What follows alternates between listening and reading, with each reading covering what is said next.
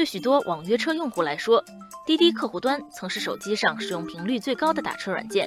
当年通过补贴大战，滴滴培养了一批忠实用户。但如今，一些用户逐渐向高德地图、美团等聚合化平台转移。用户可以在这些应用的打车页面一键呼叫多个不同平台的车辆。聚合化打车平台正在分流滴滴客户。网友怡然说：“我最近越来越频繁地通过高德地图打车。”在高德地图上搜索目的地之后，顺手就可以把车打了，不用再打开滴滴或者其他网约车平台的应用进行重复操作。网友时光说，在高德、美团这样的聚合化平台上，用户可以选择多个网约车服务商来比价，叫到车的几率也更大一些。网友四月雪说，我用惯高德和美团打车后，就把之前下的一堆网约车平台的客户端都卸载了。手机界面都清爽了。网约车用户习惯变化的背后，是互联网出行领域再次燃起硝烟。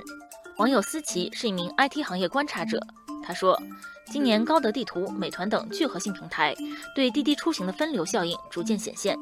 高德和美团拥有更多的应用场景以及更高的打开率，他们很容易把滴滴的用户吸引过来，这或许为滴滴带来了挑战。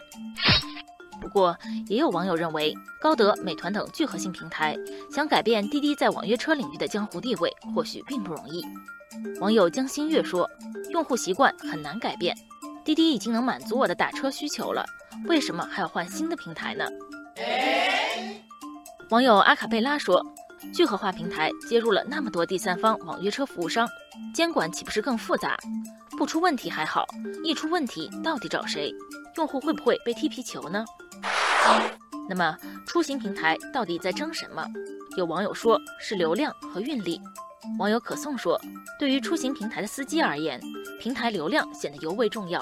例如，有些新兴网约车平台扩张速度较快，流量与运力增长不够匹配，导致一些司机比较空闲，接单数量不足，于是司机最后还是选择了滴滴。也许正如网友逍遥游所说。不管互联网出行服务模式如何变化，归根到底，能够为用户提供高质量的出行服务，才是平台的核心竞争力。谁能发挥好互联网平台的资源整合效应，让客户和优质运力高效的连接起来，谁就能成为最终的胜出者。